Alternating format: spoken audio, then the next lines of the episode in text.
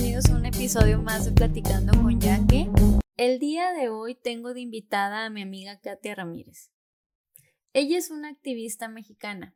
A Katia la conocí cuando estábamos en la preparatoria y era como la chica banda. Falda larga hasta la rodilla, sus botas roqueras, sus piercings. Estoy hablando de hace 17 años aproximadamente. Katia es una mujer fuerte, genuina y tiene sus ideales muy claros y no teme a defenderlos. Les comento que en aquel entonces Katia tenía 18 años y para todas las del grupito era algo impresionante porque nosotras teníamos 15, todas estábamos cursando el primer semestre de preparatoria. Hay una historia que Katia nos contó. Nos dijo que cuando ella tenía 15 años no estaba enfocada, solo estaba perdiendo el tiempo en la escuela y decidió salirse. Tres años después, ella decidió regresar a estudiar. Katia nos dijo que en aquel entonces no era su tiempo, pero que hoy sí. Esa historia se me quedó grabada y cuando tengo momentos de tristeza, desesperación o me estoy cuestionando ¿por qué no me dieron a mí esa entrevista de trabajo? ¿O por qué no me dieron, o después de varias entrevistas, no me dieron a mí el trabajo si estoy calificada y chalala? Siempre me acuerdo de esa historia. No era tu tiempo, no es para ti. Y con esa historia les presento a Katia. Hola Katia, ¿cómo estás? Me haces acordarme de, de, mi, de mi outfit de la prepa. Ya viéndome bien, tal vez sí podría yo haber causado un, un shock o un impacto, más grande que todas, con mi atuendo, ¿no? O sea, yo creo que, o sea, sí me veo ahorita en las fotos y digo, ¿qué onda con mi atuendo? Como que la adolescencia me duró mucho tiempo. Era tu moda y a Pero era esto, ¿no? Era tu moda porque eras súper niña tranquila, salías de la escuela y te ibas a tu casa, no salías, tus, tus salidas eran ir a comer y, y ya, tus fines de semana creo que mi, mi, estilo y que fuera yo mayor y todo, como que fue un imán para todas ustedes, porque, porque yo me andaba ahí en la prepa y atrás de mí andaban todas ustedes así de, ay, pero platícanos, ¿y tienes novio? ¿Y vives con tu novio? ¿Y, y, este, ¿Y cuántos años tiene tu novio? Aparte, en esa época mi novio era muchísimo mayor que yo yo tenía 19 y él tenía 24 y yo me acuerdo que cuando se los presenté, su cara fue así de, ¡Oh! casi, casi un señor, ¿no? Así. Sí, sí, sí, sí, sí. Sí, fue el, el shock que yo estuviera en ese lugar, que en una ocasión, en una obra de teatro de una clase, me hicieron una parodia, ¿te acuerdas?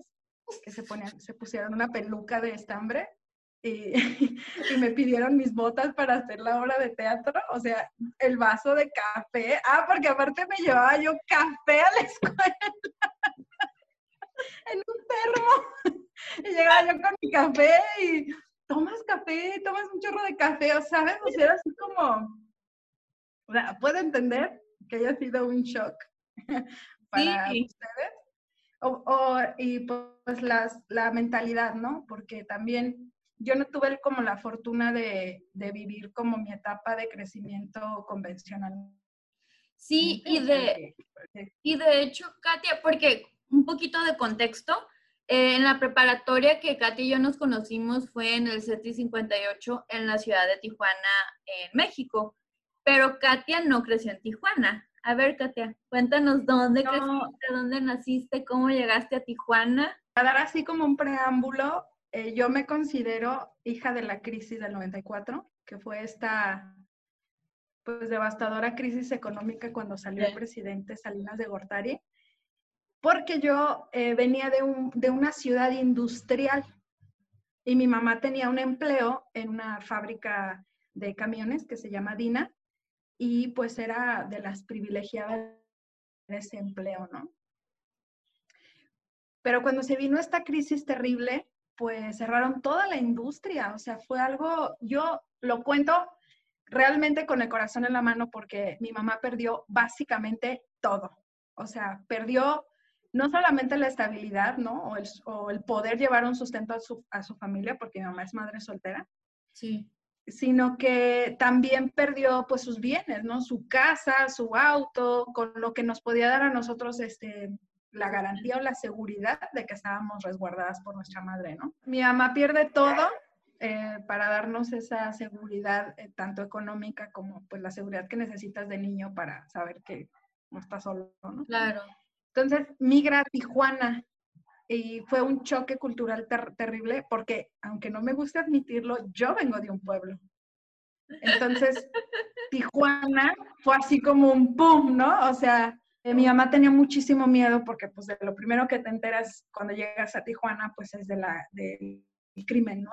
Yo tuve una experiencia muy fuerte donde a mí me iban a levantar, mira, es que porque, porque no quisiera salir y así, o sea, era porque mi mamá realmente estaba así de, si vamos a vivir aquí, les voy a pedir de favor que extremen precauciones porque me da terror pensar que una de mis hijas desaparezca en Tijuana, ¿no? Entonces yo tuve esa experiencia de que me iban a levantar y pues nuestra vida todavía en Tijuana se hizo más limitada, ¿no? Escuela, trabajo, trabajo, escuela y pues ya, párale de contar.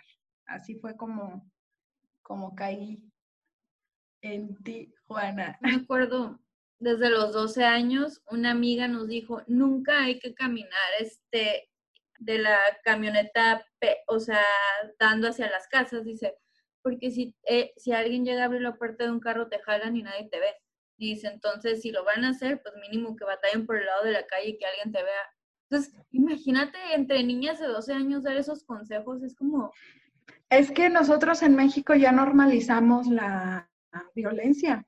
O sea, creo que otros países escuchan esto y no dan crédito, pero pues las mujeres mexicanas vivimos con el constante temor de que pues un día no aparezcamos, ¿no?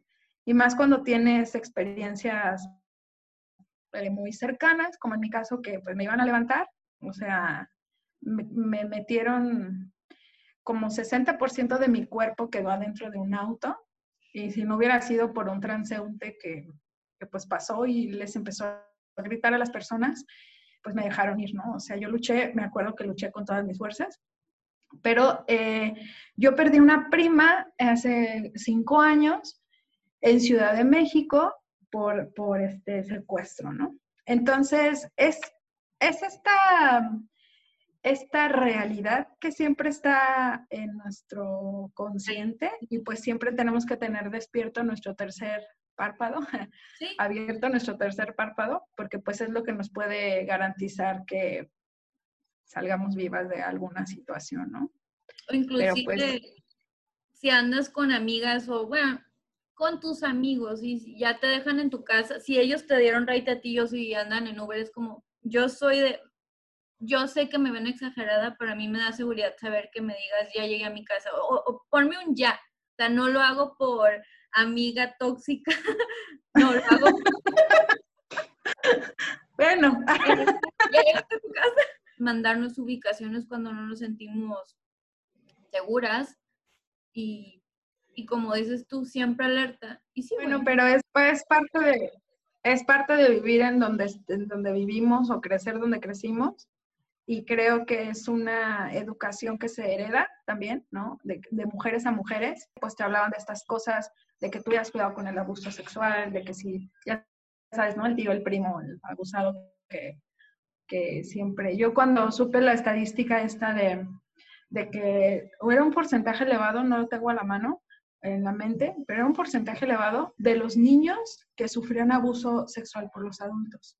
Sí. Entonces yo me puse como a investigar y pregunté a todos mis conocidos y el 100% de, de las personas a las que yo les pregunté habían sufrido abuso sexual de, de, diferentes grados, ¿no? Desde la insinuación, desde el manoseo, hasta pues abusos ya agraviantes.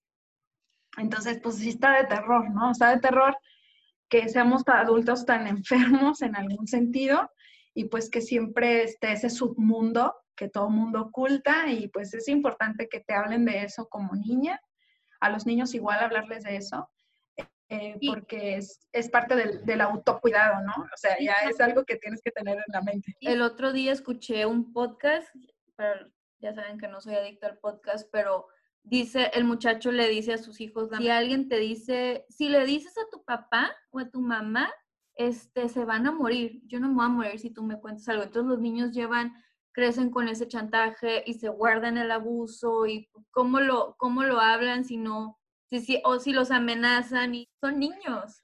Fíjate que hay como opiniones contrapuestas porque yo he escuchado gente que dice que la infancia es intocable. Que cuando tú ya le metes a la, idea la al niño de que existe gente que le puede hacer daño, estás violentando la infancia. Pero yo no estoy de acuerdo. O sea, en el sentido de que entre más te preparen para la vida, vas a estar más alegre. La primera vez que yo llegué a Tijuana yo tenía 13 años. Entonces, como mi mamá no nos pudo acomodar en ninguna escuela y ella ganaba muy poco, pues nos consiguió un trabajo. Ella obviamente no quería poner a trabajar a sus hijas de 13 y 14 años, pues somos dos. Pero era con la persona con la que vivíamos, trabajaba en una escuela, en una escuela que era kinder, guardería, etcétera. Entonces, ahí esta persona le dice, yo las, yo las llevo, yo las traigo, yo las cuido. Entonces mamá accede y para mí se me abre un mundo eh, de cosas que no sabía yo cómo digerir, pero para no hacerles el cuento largo, nos pone mi hermana y a mí a cargo o a cuidar a niños de guardería, de maternidad, de, de, brazos. Eh, me empecé a dar cuenta cómo la dueña de esta escuela eh, manipulaba a los padres y les vendía una idea del cuidado de los niños que los niños no tenían, ¿no? O sea, una de las cosas que hacía que me, que me enfurecían mucho era que cuando los niños llegaban con sus pañaleras y yo veía el amor de las madres de aquí, que les ponían que la papillita, que pañales, que tres cambios de ropa, o sea, yo veía el cuidado y la ternura con la que armaban las pañaleras y la, y la dueña de esta guardería les quitaba todo y les daba lo peor. O sea, ella guardaba todo lo que los padres daban y ella compraba como cosas súper genéricas y súper corrientes. O sea, no, no usaba en los niños lo que los padres ponían. Y em, em, me empecé a dar cuenta de muchos abusos que viven los niños desde, desde pequeños y, y, el contraste del padre amoroso que llega y, y las madres al separarse de sus hijos y dejarlos en un lugar en el que están pagando y que esos niños se los den a cuidar a niñas de 13 años. O sea, yo obviamente ahorita ya lo dimensiono, pero cuando yo tenía esa edad, a mí me, empecé a dar cuenta de muchas cosas. Eh, los trataban con violencia, eh, con intolerancia, no eran profesionales del cuidado de, de niños. Entonces, cuando yo me, cuando mi mamá nos saca de trabajar de ahí, eh, porque su situación mejoró, le, empezaron a pagar más. De hecho, nos dijo, ya no las quiero en Tijuana, las quiero regresar para que continúen estudiando. Por eso yo divido en dos mi estadía en Tijuana, ¿no? De, ahí nos regresó. Pero ¿sabes qué hice yo allá que? Le escribí a todos los padres una carta y se las puse en la pañalera.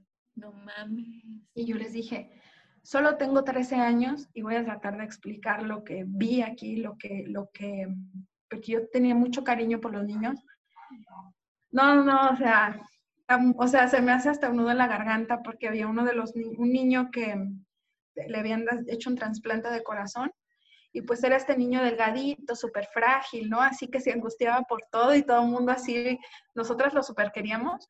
Y en un desfile, era un niño como de cuatro años, y en un desfile del 16 de septiembre, eh, él usaba zapatitos ortopédicos y la directora no lo dejó desfilar porque no llevaba guaraches.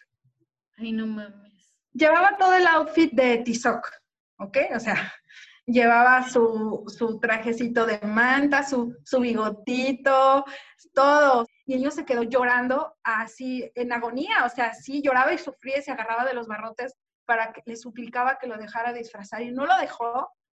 Entonces, yo traté en mis palabras de contarle todo esto a los padres a los que yo podía tener acceso como a las Sí, y para que pasaran la voz, ¿no? Todo lo que... Y pues al final cerraron la escuela ya que... bueno. Entonces hizo un revuelo porque pues yo lo hice y al otro día tomé un avión para irme. Y mi mamá me habló y me dice, ¿qué hiciste? Y yo, y yo ¿por qué? Porque me están hablando de la escuela donde trabajabas y la maestra está muy molesta y me está diciendo que la arruinaste y que tú hiciste lo que hiciste. Y pues ya le conté a mi mamá, mi mamá me dijo, no, pues qué bueno, qué bueno que lo hiciste. Y pues yo, yo aquí me quedo como que con la bronca, ¿no? Porque la señora pues obviamente se creció y los padres empezaron a exigir que los dejara. la escuela se transformaba. Cuando ella mostraba las instalaciones eran unas, pero la operación de la escuela no era así. Era, una, era la farsa más grande del mundo y cobraba un dineral por tener ahí a los niños. Qué vieja. Qué creo que, o sea, creo que yo considero que yo estaba muy pequeña para saber esas cosas. Claro que estabas pequeña para, para vivir esas cosas, pero creo mucho en las señales y yo sé que sueno loca y todo el pedo, pero estuviste ahí por esa razón, Katia. Ahí tenías que estar para defender esa causa, mijita. Tenías que estar así, algo te decía, tu corazón te decía, haz algo. Yo tal vez yo no hubiera hecho eso. Yo me hubiera quedado callada, yo hubiera vivido con el miedo y tripeando como, o sea, no, no, no puedo. Pero tú, güey, no te tembló la mano y dices, no, yo no, a mí no puedo ver eso. Creo yo que eventualmente a lo largo de la vida tú te vas a enterar de cosas y los padres saben que los hijos se van a ir enterando de cosas. Pero yo pienso que les fallas si no les hablas. Eh, tal vez puedes encontrar las palabras, pero debes ser muy claro y muy directo. Los adultos no son de confianza, no porque sea un maestro, no porque sea un padrecito. O sea, son lobos vestidos de ovejas. Y los niños tienen que aprender a identificar a estos personajes que se están disfrazados de sus abuelos, de sus tíos, de sus maestros, porque el abuso infantil es, es creo yo, que el dolor del mundo, porque después de un abuso infantil se generan adultos con patologías que les permiten llevar una vida funcional en una sociedad. ¿no? O sea, el, el, el, buleado se hace bully, o sea, se convierte en buleador. Y es un patrón de conducta que te hace, que te rompe y vas roto por la vida sin entender dónde poner las emociones de ese abuso porque tú eras indefenso. O sea, uno ahorita de adulto, yo me doy cuenta que cuando uno interioriza en situaciones que vivió de niño o vivimos de, de niños, haz de cuenta que nos transportamos otra vez a nuestra niñez. Sí y nos sentimos frágiles, solos, con miedo y con mucha impotencia y se nos hace aquí un nudo en la garganta y queremos tratar de explicar. Queremos sentir seguridad y no, y no la sentimos. O sea, no hay alivio para un abuso infantil. O sea, creces, no hay confort, sientes que, que la vida te falló y que el mundo te falló. O sea, este mensaje va para los padres. Cuidar a los hijos no es darles escuela, comida y buena salud o, o preverles la salud. O sea, cuidarles la emoción, eh, la mentalidad, el criterio, formarles un carácter, siempre hablar con la verdad con ellos, porque por muy dura que sea la verdad, es saberla nos puede ayudar a, esquivar balas en nuestra vida, en nuestro proceso de crecimiento, ¿no? Entonces, creo que esa fue la primera causa a la que yo me, a la que yo me volqué.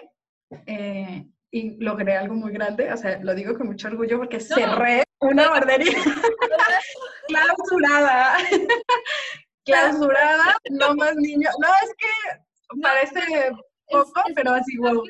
Es, eh, yo no sabía esa historia, güey. Es un cambio bien perro, es admirable. La mamá de una amiga, este, me contó a la señora que ella creció en un orfanato, ¿no? Ya vivía en Ensenada. Entonces dice que era bien traviesa. Y dice, yo era bien traviesa, ¿no? se la pasaba metiéndose de puerta en puerta y jugando, pues no descubrió un almacén secreto lleno de donaciones que gente daba y ahí los tenían. Puta, yo no puedo olvidar esa historia porque tripeo mucho a los niños que viven en orfanatos. En algún orfanato debe, de 100 empleados, digámoslo así, va a haber una buena persona. Va a haber un empleado que está ahí porque sí quiere ayudar a la gente.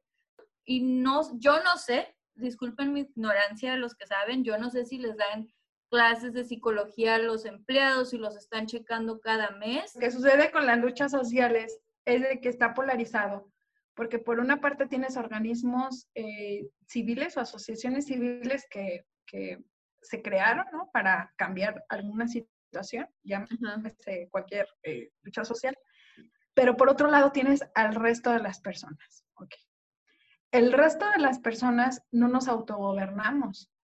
Es decir, yo, la primera vez que yo fui voluntaria de algo en mi vida fue en Tijuana, en la Cruz Roja. Ahí andábamos pidiendo dinero en la línea. ¿no? Eh, y después de ahí se me hizo como, como un hábito siempre, siempre dar algo de mí a la sociedad, siempre. Claro.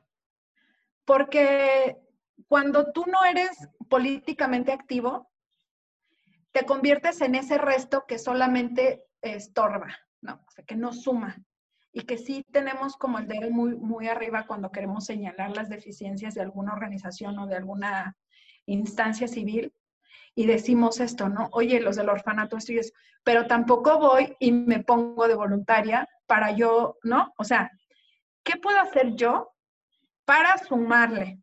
Oye, yo quiero ser voluntaria, ¿sabes qué? Yo soy psicóloga, yo soy chef, yo soy esto, yo, yo hago ropa, yo esto, yo. Entonces, la idea de, del voluntariado es de que para mí debe de ser parte de la formación de cualquier individuo. Sí. O sea, para mí debe de ser al menos unas cinco horas al mes dedicarlas al voluntariado a cualquier causa. Sí, todas las causas son urgentes, todas las causas necesitan, y aparte, Jackie, evitamos este tipo de conductas. ¿Por qué? Porque cuando tú tienes una asociación civil que es cerrada, que no, que solamente es esto, se convierte, de cuenta, en una monarquía. O sea, nada la mueve, nada la tumba, nada la cuestiona.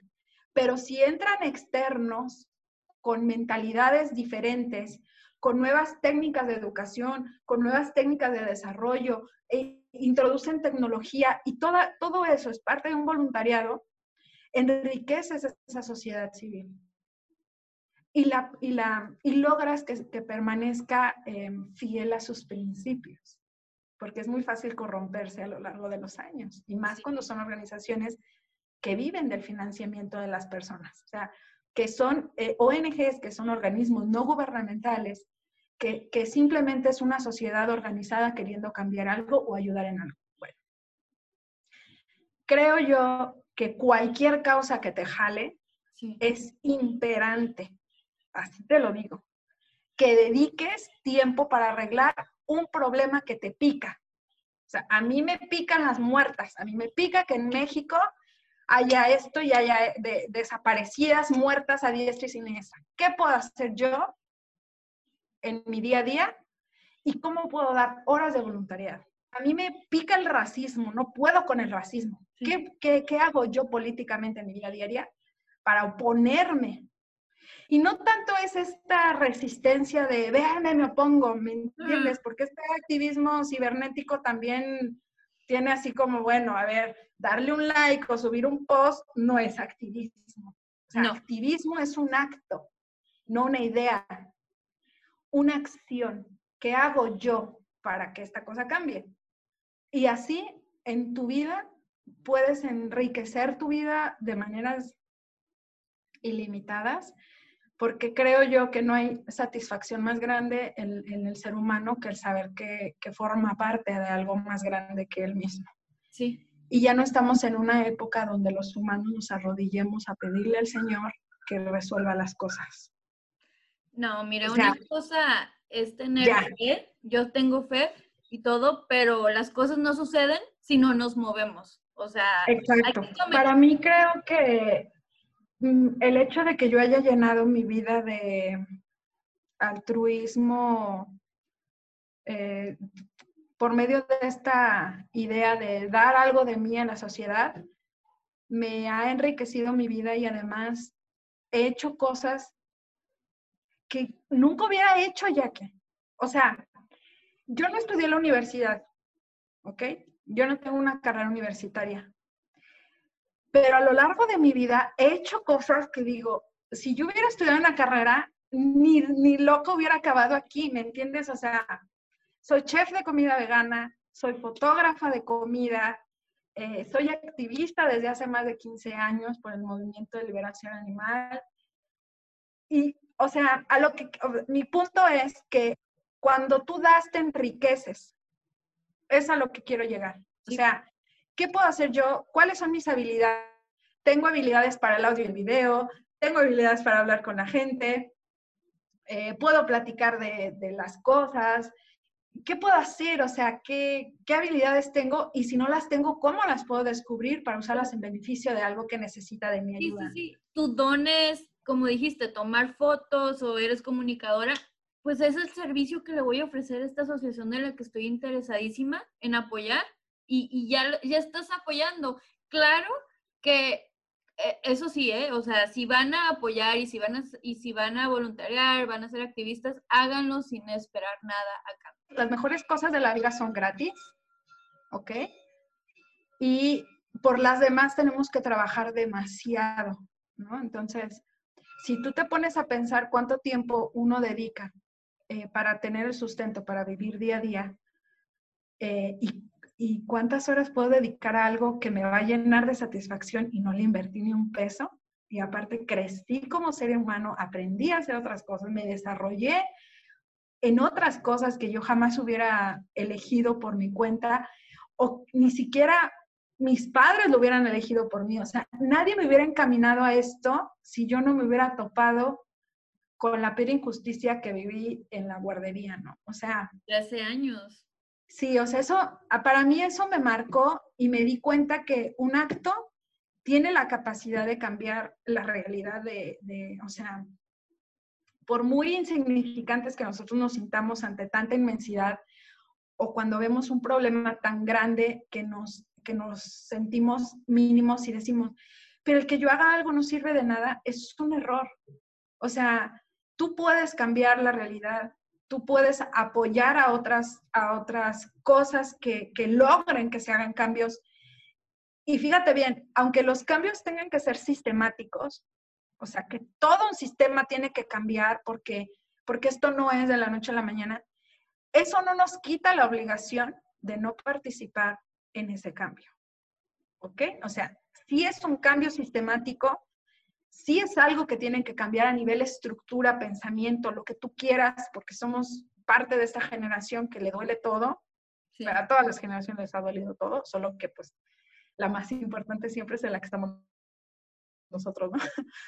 Pero eh, no nos quita, no nos exime de, de ser políticamente activos, porque todo acto en defensa de una causa en desventaja o de un sector en desventaja, nos posiciona políticamente. Y cuando hablo de políticamente, no hablo de partidos políticos. Sí, sí, sí, Hablo de que somos un país democrático. La mayoría de los países son demócratas y eso quiere decir que el, que el pueblo manda. O sea, fíjate, el pueblo manda. ¿Por qué si el pueblo manda seguimos con problemas sociales. A nosotros no nos cuesta nada y podemos generar grandes cambios con la pasión y realmente el interés de formar parte de una generación que le ponga fin a las injusticias sociales, ¿no? Sí. Entonces creo que por, por una parte ya se nos hizo una regla el sentirnos mal y quejarnos sobre alguna situación, pero creo que debemos de cambiarnos el chip porque somos somos muchos. Por ejemplo, podemos sentirnos solos en alguna causa, pero por ejemplo, si tú ahorita buscas en, Facebook, si tú pones eh, grupo en contra de la violencia hacia los animales, te vas a encontrar infinidad de personas que piensan como tú. Eh, grupos en contra de, de, los feminicidios, te vas a encontrar infinidad.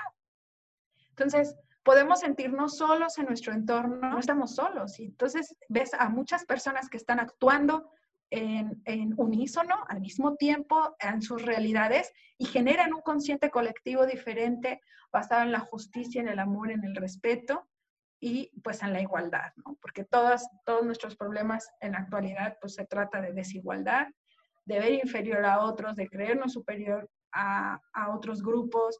Es, creo yo, encontrar eso que nos pica y dedicarle algún tiempo y poner nuestro, nuestra habilidad, lo mejor de nosotros a esa causa que necesita eh, la ayuda de todos. Unidos somos más, porque es la neta. O sea, veo a un México, yo sé que yo no vivo allá, pero el que no viva allá no significa que, que las causas no me duelen, que no quisiera estar caminando con las en la marcha el otro día que hubo del Día de las Mujeres, mi corazón se me deshace y, las apoyo todo corazón, pero, y por ahí escuché el otro día en otro podcast, ya sé, este, dice la muchacha, ¿no? Que está es una criminóloga, ¿no? Entonces dice, ¿por qué tenemos que esperar a que nos pase algo para abrir los ojos? ¿Por qué tenemos que esperar a que nos pase algo para apoyar una causa? ¿Por qué no empezar desde ahorita? O sea, y sí es cierto, a veces esperamos hasta tener una mala experiencia para... Cuando vivimos en sociedad hay un principio básico, que es yo soy el otro. No existe el yo único. Yo soy el reflejo del otro y el, el otro es el reflejo de mí mismo. Entonces, lo que le pasa a esa madre que ha perdido a su hija, yo no estoy exento de que me pase a mí. Claro. O sea, esta separación de, de, a ver, ubícate, estás en una sociedad donde toda la arbitrariedad es un revoltijo de causa y efecto y tú estás ahí en esa maraña de causa y efecto y eventualmente tú vas a ser un sector en desventaja porque es demasiado caos y demasiada, o sea, demasiado, ¿sí me explico? O sea, estás en una sociedad donde lo que hace el vecino te afecta, donde lo que tú haces le afecta al vecino. Entonces, esa, esa idea de yo, yo, aparte, mi mundo, aparte, eso no existe en una sociedad. Yo soy el otro, y si el otro tiene problemas de agua, porque en su colonia, bla, bla, bla, su, lo que sea, ah, pues a mí no me cuesta nada o hablar y decir, oye, ¿qué onda? Te exijo porque pago mis impuestos. Yo no soy de esa colonia. A lo mejor no, me debe de importar, pero no me cuesta nada apoyar a las personas que están sufriendo por agua, porque eventualmente a mí me van a quitar el agua. Y voy a querer que todo el mundo entienda mi situación y por favor, ayúdenme. Pero es esta cosa, ya que es esta cosa de creernos individuos en una sociedad sin, sin, sin tomar eh, eh, la conciencia de que todo lo que sucede es parte de la misma, del, mismo movimiento, del mismo choque de cuerpos, del mismo choque de ideas, de todas las circunstancias a las que nosotros nos sometemos día a día. Eh, todos somos lo mismo y somos, somos un espejo. Si yo, si yo entiendo el dolor y entiendo, por, por eso se hace todo este, esta bola de comentarios de que, ah, las mujeres marchando y esa no es la manera, destruir los monumentos, o sea, se genera todo esto es simplemente porque esta persona que está criticando esa situación no se está viendo en esas personas. Exactamente. Pero no estamos exentos de que nos pase lo mismo. Soy antiviolencia y lo que tú quieras, pero me pongo en los zapatos de esas personas, de todo el mundo de las que han pasado por un chingo de cosas y que tienen años peleando por justicia. El otro día leí que una señora estaba en ayuno en las oficinas del gobierno, se amarró afuera de las oficinas, no recuerdo en qué ciudad, hasta que alguien la, la atendiera, porque ella le dijo a su hija de cuatro años que ella le prometió justicia y yo le voy a dar justicia a mi hija. Entonces, es como, pues, ¿de qué otra manera quieres que, te escuchen? Ponte a pensar que, porque voy a poner un ejemplo bien absurdo, ¿no? Pero a mí dos veces en la vida me ha pasado lo siguiente. me caigo en un lugar, pues, pues con mucha gente. Y pues siempre que te caes, es como volver a los cuatro años, quieres que alguien llegue y te diga, ah, pobrecita, te no, además si no te puedes levantar porque caíste de panza y se te fue todo el aire. Oh. Y nadie me ayudó, ya que nadie, o sea, se rieron de mí dos guardias de ahí de, la plaza comercial. Nadie me ayudó. Entonces, vamos a suponer que yo me caigo, es más que me estoy empezando a caer y toda la gente, como si estuvieras en una obra de Broadway tipo musical, llegara contigo y te levantara y te dijera, y voy a impedir que te caigas. Eso es el respaldo que siente alguien cuando está pasando por una injusticia y lo respaldan. Imagínate tú, una madre de una hija desaparecida en una marcha del 8 de marzo, cómo siente su corazón de saber que toda esa bola de mujeres gritando, la que no brinque es macho y ni una más, y ya hasta aquí estamos harta. ¿Cómo siente esa madre que tiene todo ese respaldo? Que está en un lugar donde la entienden. Claro. A lo mejor no les pasó, pero están ahí para decirle, vamos a luchar a tu lado y vamos a exigir que tu hija, ¿sabes? O sea, es que es una energía ya que si nunca has tenido la oportunidad de ir a una marcha, tienes que ir, pararte en medio del corazón de la marcha, sentir la vibra de las madres hasta se me enchina la piel y gritar por cada una de las desaparecidas. Es el que no ha ido, el que nunca ha ido y se ha puesto, la que nunca ha ido y se ha puesto en el corazón de la marcha, son las que escriben, así no es la manera. Es el respaldo, ya que el respaldo. No es una marcha de mujeres, pero te digo, veo los videos y me puse a llorar, güey, se me puso la piel chinita así de puta, qué chingón que, que todas estén apoyando, qué bonito. Pocas veces nos ponemos a pensar, gracias a quien yo estoy aquí. Y muchas veces esas personas tienen rostro en nuestro cerebro. Yo no recuerdo la cara de la persona que me ayudó a salir de ese carro cuando me levantaron en Tijuana. No le recuerdo la cara.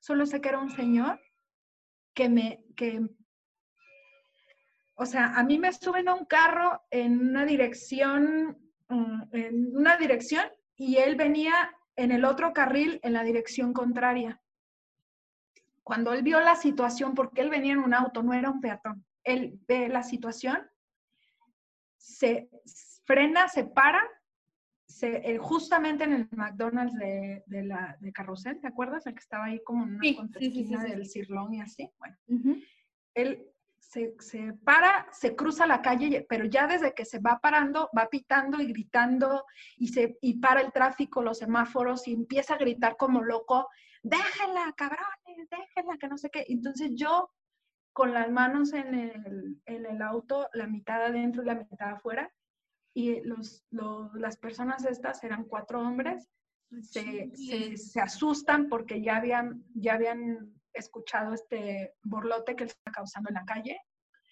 Y yo logro salir del carro y quedo tirada la baqueta. Él me levanta y me dice, ¿tienes a dónde ir? yo realmente estaba muy cerca de, mi trabajo, porque yo trabajaba ahí en Plaza Las Brisas.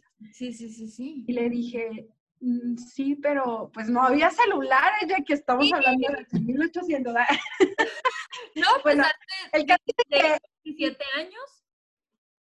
Yo tenía 17 eh, años. Entonces me dice, bueno, ¿cómo te puedo ayudar? porque obviamente pues no confías en nadie y él no quería ser invasivo así de, ah, yo te llevo a tu casa, pues ¿cómo crees que va a subir contigo? No manches, ¿no? Sí, sí, sí, sí. Eh, y me mete al McDonald's y en el McDonald's le dice a, la al empleado, dice, necesitamos que nos regales una llamada porque ya acaba de sufrir una, un asalto, o sea, sí, no mames. Hicieron violentaria así. Pinche Entonces ya, yo le hablo a mi mamá y mi mamá va por mí y ya. Pero a eso voy, o sea, hay mucha gente que no tiene rostro en nuestra cabeza y gracias a esas personas estamos aquí. Sí. ¿Me explico? Entonces, yo siempre que voy en la calle voy atenta a lo que pasa. Me ha tocado ver en los camiones que están tocando a las niñas. En Tijuana era muy común que, ya ves que las calafias pues súper chiquitas, los asientos que son así, las niñas con el uniforme sentadas y los tipos los tipos agarrados del pasamano, arrimándoles el paquete a las, en la cara a las niñas.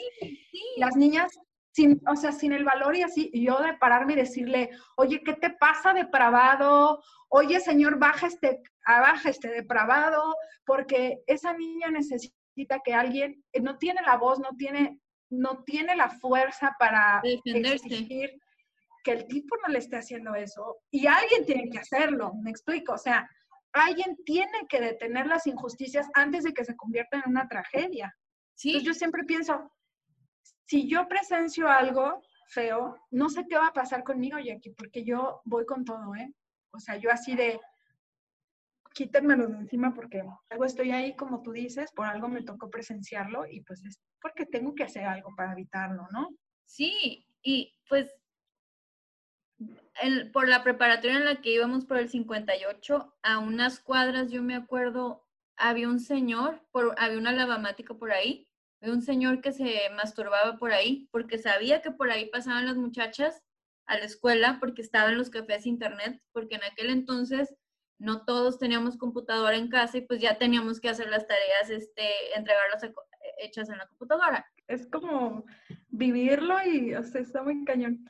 Ahí donde yo trabajaba, entró a trabajar una niña de 14 años, porque estaba haciendo eh, ella hacía las, eh, sacaba las copias, yo trabajé en una escuela. Entonces era así como que la hija de la señora que atendía la cafetería, así de que, oye, me traigo a mi niña, pero la puedes dejar así como que saque las copias y que se gane una lana, ¿no? Bueno. Ah. Era una niñita así de risitos de oro, unos ojitos hermosos. Tenía 14 años, pero era así una niñita, o sea, era una niña muy dulce. Y pues la mamá la metió a, aprender a poner uñas acrílicas. O sea, ella venía en el taxi de Tijuana, que vienen cuatro personas, ya ves que como son, ¿no? De que meten cuatro personas y ella venía en medio. Pueden meter seis si ellos ahí. sí. Ella venía en medio y entonces el, señor de al lado se empieza a masturbar. Y ella le dice al chofer que se pare que se quiere bajar y el chofer no es parada, le dice, y se sigue. Ah, no es parada. El caso es de que ella... Masturbándose. Como, tenía mucho, como mucho valor, como estaba empoderada por su madre, porque pues, su madre la crió para no te dejes, pues le roció la acetona que traía en la cara al señor. Entonces se hace un escándalo, la, se baja, se echa a correr, llega al trabajo llorando, súper alterada, y ahí queda la historia. Y el otro día vemos en las noticias así de, señor, queda ciego en un, porque fue agredido en un taxi. O sea, él fue agredido. Ah, mira, la víctima. Historia nadie la conoce, Jackie, porque la que dijeron en las noticias fue que el señor fue agredido. Taxi. Un ah. anciano fue agredido en un taxi, porque aparte era un anciano. Pero, o sea, si no hubiera hecho, o sea, lo que voy es de que si a esa niña no le hubieran advertido de los peligros que existen en el mundo, la verdad, te va a tocar gente que haga, tú vas a hacer esto. Tú te tienes vas a defender. Sí, tú vas a correr y tú vas a gritar y tú te vas a defender y no vas a permitir que nadie te violente. Si no te lo dicen, te conviertes en una víctima. ¿Y sabes qué, Katia? Y qué chingón que la niña lo hizo. Tuve un trabajo, y esto ya fue acá, ¿no? En Los Ángeles un trabajo, era el asistente de oficina y ahí me tocaba, pues yo encantada de ayudar, güey, porque eso es, pues siempre me toca estar en servicio al cliente, ¿no? Y, y, lo hago muy bien, soy buena, siempre le doy atención a la gente pensando que así me gusta que me traten a mí, ¿no? Entonces, iba mucho un agente, ¿no? Porque era de seguros, iba mucho un agente a la oficina, y me caía muy bien. Yo a la gente la trato con respeto y soy amigable. Mucho de, a mí me encanta escuchar las experiencias de las personas y de sus viajes y del otro trabajo. Para no hacerte el cuento más largo, un día este, me dice, ah, Jackie, ¿me puedes ayudar a hacer, este, a registrarme para tal página en el, en el website? No sé cómo hacerle. Y yo dije, pues va, o sea, yo te ayudo y si no sé, pues googleamos o hablamos al plan. Le dije, porque yo la verdad, yo no tengo acceso a eso. Ustedes son los agentes bla, bla, bla. Primero estaba parada, pero dije, uy, no, nos vamos a tardar más y me senté a un lado, ¿no? Para yo agarrar la compu. Katia, me, esta es mi rodilla, me puso la mano aquí, en mi rodilla. Y, y como que me hizo así, me, me, les comparto esta historia porque me quedé en shock, no supe qué decir. No supe qué decir, nada más me quedé en shock y me quité y me fui así como lentamente, como sabes que no le entiendo.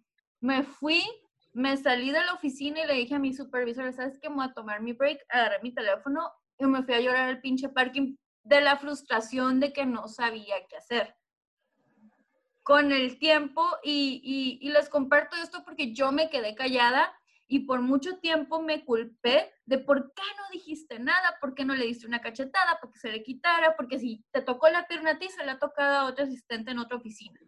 Y luego ya platicando con un psicólogo, me dijo, entonces, ¿qué sentiste? Le dije, no, pues yo me juzgué en ese momento porque me quedé callada, no supe defenderme por no hacer pedo, pero luego yo lo vengo arrastrando y me juzgué mucho. Le dije, he estado en situaciones así pues de esas de acoso, y, me quedo callada, pero en shock, me, me, da una impotencia, me quedo así como, no, no, no sé qué hacer, no sé cómo reaccionar, ¿sabes? Ahorita estoy aprendiendo a hacerlo a mis 32 años, estoy aprendiendo a defenderme. Comparto esta historia porque, neta, si alguien está en esa situación, denles un pinche cachetadón. Nadie nos tiene por qué tocar las piernas, honestamente. Lo digo en comedia, pero en el momento fue muy feo. Nadie le hace mal que lo pongan en su lugar de vez en cuando. Y también no nos hace mal que alguien nos ponga en nuestro lugar de vez en cuando. Sí. Porque es la única manera en la que nos en la que podemos ser eh, funcionales en una sociedad, no traspasar los límites. Entonces, si alguien traspasa la barrera en la que tú ya te sientes incómoda, tú estás en todo tu derecho de decirle, ¿sabes qué? A mí no me andes tocando. Y esto amerita un reporte. ¿Por qué me tocaste la pierna? Quiero que me lo digas en este momento. Y haces un pedo. Dejas pasar una injusticia, no solamente te conviertes en una víctima, si te lo están haciendo a ti, o te conviertes en, un observador o en un fomentador porque tú estabas ahí y no hiciste nada, sino que pasan otras cosas eh, más tristes que es que perpetuamos esa conducta. Entonces, si tú dejas pasar algo, estás reafirmando que lo que él está haciendo está bien. A lo mejor no que está bien como tal, porque obviamente no está bien cualquiera lo cuestionaría. Pero le estás dando el mensaje equivocado a él, porque él dice, voy a hacer esto a ver hasta dónde llega ella. Porque hay gente tan disfuncional que no sabe tratar a las mujeres. Sí. O sea, no sabe, nos ven como solamente un objeto a su servicio y a su disposición. Entonces, cuando tú le cortas el rollo a ese individuo y le dices, ¿qué te pasa? A ver, te estoy ayudando y me estás faltando el respeto porque me tocas. Entonces, cuando tú haces esa acción, tú das un paso adelante con ese acto, le estás dejando claro a ese tipo que esa conducta en una sociedad es reprobable. O sea, que simplemente para él ser una persona funcional en un trabajo, en una sociedad, lo que tú quieras, él debe de detenerse. Él no puede estar creyendo que las mujeres son objetos para su servicio. Entonces, ese es el peligro de dejar pasar una situación. Salvadores son lobos vestidos de ovejas, porque saben dónde, captan nuestra vulnerabilidad, son más astutos que nosotros. O sea, no es que nosotros tengamos que descifrar la mente de las personas, pero esta persona sí nos, nos puede estar descifrando a nosotros y se puede dar cuenta cuando ya bajamos la guardia para hacer una para hacer de una situación algo incómodo para nosotros. Entonces, nosotros siempre tenemos que estar preparadas para cualquier signo de incomodidad que nosotros tengamos, detener la situación ahí, porque tenemos que forjar un presente seguro y un futuro seguro para las mujeres, porque nosotros ya no podemos estar perpetuando esa violencia sistematizada, esa humillación, esa denigración, esos conceptos erróneos que tiene la sociedad sobre que si las mujeres se vistan, se pintan, se, se encueran o se encueran, que si bailan pool, que si entrenan, que si el reggaetón, que si... O sea, todo lo que las mujeres hacemos está rodeado de un, de un prejuicio y ya nos catalogan. Y nosotros tenemos que romper con eso. Y el primer paso para romper con eso es no repetir no fomentar y no repetir las conductas. Jamás una mujer debe hablar de otra mujer, jamás. Piénsalo, trágatelo y cállatelo. Sí. Nunca utilizar a otra persona para tú sentirte más que esa persona. Nunca comparar tu cuerpo con el cuerpo de otra mujer. Todas, todas estas cosas que, que las que nosotros caemos fomentamos que los hombres sigan creyendo que nosotras estamos solas. Pero si nosotras fuéramos unas aliadas, si las mujeres fuéramos aliadas, y yo me he ido de mesa ya que yo no tengo, yo no tengo eh, ningún tapujo en el conflicto. Yo llego a reuniones y empiezan a hablar de temas que yo considero que no, me levanto y digo, este tema es políticamente incorrecto. Y yo no voy a fomentar que tú estés hablando, ni que seas homofóbico, ni que seas racista, ni que seas sexista en la misma mesa en la que estoy yo. Así que, bye. Bye. Bye. Y tan amigos como siempre. Tú sigue con tu mentalidad, pero yo no te puedo fomentar que estés hablando de una mujer delante de mí. Claro. Dicen los hombres, este, no, es que la morra está bonita, pero pues no, así como que, como que van a, me molesta mucho que den su opinión sobre una mujer, su opinión, ¿ok? Me molesta. Entonces yo le digo, ¿y tú ya te viste en un espejo?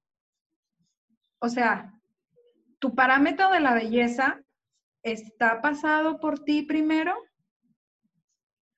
¿Cómo vas a percibir la belleza si no la tienes? Exactamente. Porque somos un reflejo. Sí. Si yo veo belleza es porque la hay en mí. Entonces, tú no puedes opinar sobre que si la cuarentona envejece con dignidad o no. Tú no puedes hacer eso. Tú no puedes opinar si se descuidó. ¿no? Tú no puedes, porque mírate cómo estás tú primero. No se ve a sí misma, ¿ok? No, no se ve a sí misma. Pues tienen un concepto de lo que debe de ser. Y yo veo algo y no entra en ese concepto de lo que yo creo que debe de ser. Y empiezo a eh, generar esta crítica destructiva que no le hace bien a nadie porque también puede estar pasando ese alguien y tú puedes emitir un juicio súper duro de acuerdo a lo que tú percibes, pero esa persona ni se entera, ¿estás de acuerdo? Y tú ya estás generando todo este cotilleo y este, ay, no, ya viste. O sea, es enfermizo, o sea, nosotros no podemos generar eh, estos debates en los que estén basados en una opinión personal, porque somos muy subjetivos. ¿no? Gente defiende cuando dice, yo así pienso. Fíjate, ¿eh? O sea, sí. yo tengo el derecho de decir lo que quiera, es lo que yo opino. No, o sea, no tienes el derecho. No, no nos importa tu opinión. Nadie te preguntó. No, nadie te preguntó. y, y puedes opinar de un libro. O sea, lees un libro, lo pasas por tu filtro y das tu opinión. Ves una película, la pasas por tu filtro y das tu opinión. Pero hablar de la vida de las demás personas, nadie te preguntó, ni nadie te dijo que avalaras o no avalaras esa conducta. Cosas en las que nos aferramos en ver nuestras diferencias son imaginarias, están basadas en un prejuicio. Pero no hay diferencia entre animales, entre razas, entre géneros, porque todos tenemos el mismo interés, que es vivir nuestra vida sin violencia y, y tener la capacidad de vivir nuestra vida en plenitud, sí. sin sentir que somos un grupo en desventaja o que siempre hay alguien arriba de nosotros. Exacto. Entonces, todas estas cosas son imaginarias. Nosotros, nosotras las hemos creado por esta necesidad absurda de siempre sentirnos mejores que los demás, porque es lo único que le da valor a nuestra autoestima. Y eso no puede seguir así. Por eso yo recomiendo mucho el voluntariado en cualquier causa, porque cuando alguien no tiene su vida enriquecida porque un ser humano tiene una gama infinita de sensaciones y emociones en esta vida. Uno quiere sentir orgullo por su trabajo, quiere sentirse amado, respetado, valorado. Tenemos demasiadas necesidades y no las podemos buscar en un solo lugar. No, no, no, no solamente nos las da nuestra familia, no solamente nos las da nuestro trabajo. O sea, somos una esponja ávida de, de, sentirnos vivos. Y no hay nada que te haga sentir más vivo en esta vida que ayudar. Sí. La y saber que formas parte de algo más grande que tú, en un cambio. O sea, y se los digo honestamente, cualquier cosa que te pique, cualquier cosa que ya no toleres, que quieres dejar de ver, conviértete en un activo para cambiar eso. Qué buen consejo Qué buena plática. Por mí seguiría todo el día aquí sentada contigo. Este, pero ya te, ya te voy a dejar ir. Este, pero antes de dejarte ir, antes de concluir, ves ahorita tu foto a la Katia de 8 o 10 años, ¿qué consejo le darías o qué le dirías, no? Fíjate que a, a, cuando me pediste la, la, charla, me puse a pensar así de, ¿de qué voy a hablar? No manches. Y creo que el valor eh, más, más significativo de mi vida es el siguiente, porque hasta lo estructuré y la noche lo estuve pensando. Todo mundo cree que la vida es un plan, ¿ok? Entonces, yo ahora, a mis 36 años, estoy a punto de cumplir 37, tengo la vida que jamás soñé tener y nadie la planeó.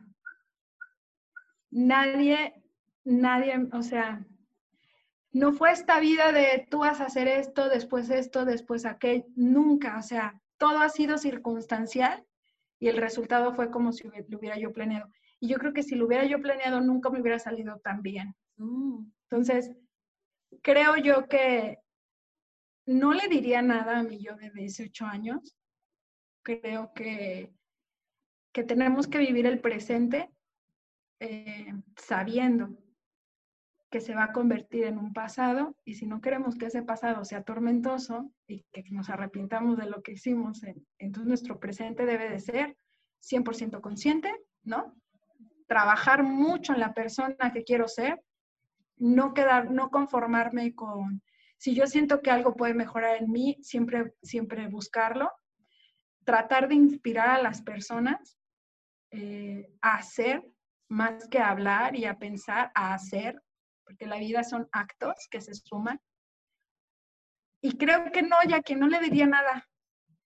A lo mejor eh, tengo ahí unos issues con mi madre, que pues mi mamá, yo perdí a mi mamá cuando tenía 30 años, y pues igual, o sea, ha sido un proceso de, de, de que te dicen que el mundo lo, lo descifras con ayuda de tus padres. Cuando pierdes a uno de tus padres, te sientes como huérfano, aunque tengas 30 años, te sigues sintiendo como muy vulnerable en el mundo. Y lo único que me duele es que mi mamá nunca, no vio que yo cumplí mi sueño, ¿sabes? O sea, ella siempre pensó que, que pues no iba a pasar del pasillo por mis causas sociales.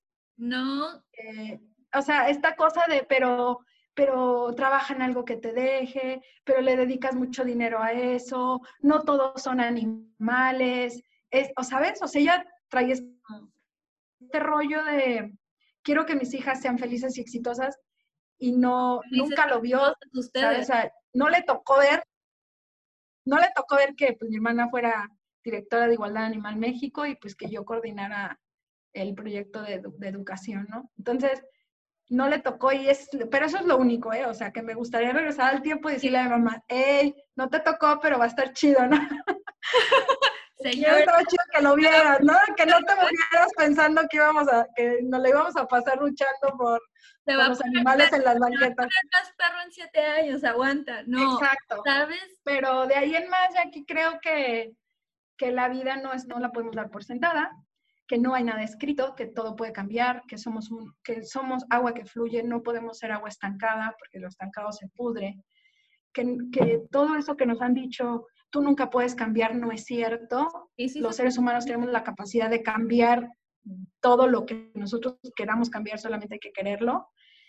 Muchas gracias por, primero que nada por tu tiempo, por acceder a platicar conmigo, sentarte aquí en tu dominguito, Gracias por, por tu pasión. Katia es defensora de las injusticias y, y, y Katia está aquí por eso. Esa es su misión en esta vida y esta chamaca desde, los, desde pequeñita lo ha hecho y yo sé que tu mamá desde ese día vio el impacto que, que tuvo tu carta. Créeme que ella sabía dónde ibas a llegar estás en tus redes sociales y si te quieres? Ah, ok. Eh, bueno, Katia Ramírez en mis redes personales y pues yo trabajo en Igualdad Animal México, coordino un proyecto educativo personas reduzcan su hasta eliminarlo. Pues es una página muy interesante que es lovebeg.mx, lovebeg.mx, entonces pues hay contenido limitado totalmente gratuito para que puedan salvar a los animales y al planeta en cada bocado redes de Katia los voy a poner en la descripción del episodio para que lo chequen. Va a estar en YouTube, Spotify y Apple Podcast. Te quiero, te adoro. Que tengan un bonito día todos. Hasta luego. Bye.